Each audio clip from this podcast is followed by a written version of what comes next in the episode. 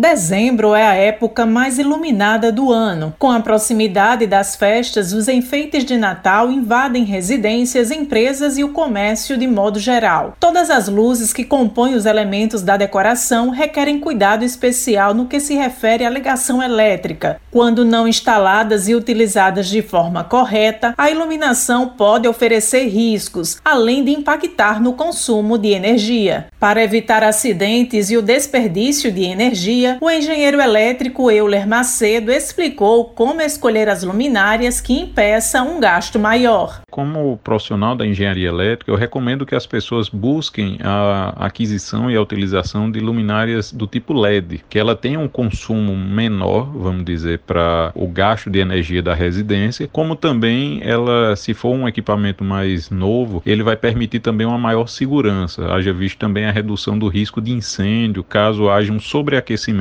que é provocado por as lâmpadas de filamento, as lâmpadas mais antigas. Então, é recomendado, vamos dizer, dizer, buscar, mesmo que haja um investimento nesse momento, mas que se busque efetivamente fazer a aquisição de equipamentos baseados na tecnologia LED. O tenente Ricardo Araújo Leal, da Diretoria de Atividades Técnicas do Corpo de Bombeiros, destacou o que deve ser verificado de início antes da compra. O primeiro cuidado que deve ser adotado é no momento da compra, o usuário ele deve verificar o rótulo do produto, observar que no rótulo tem o símbolo do Inmetro, o que significa que aquele produto foi testado e aprovado. aprovado é, ele deve verificar também algumas recomendações que o fabricante dá, né, da forma correta de utilização, de como fazer para evitar alguns acidentes. A outra precaução é sempre esse produto ser manuseado por adultos, nunca deixar que criança faça a utilização, né, esteja ligando esse material, já que se trata de um material elétrico e que também é muito frágil. Então é importante verificar se a fiação não tem uma parte rompida e se não tem lâmpadas faltando, né, o que pode evitar acidentes. Ele chamou atenção ainda para os erros mais comuns cometidos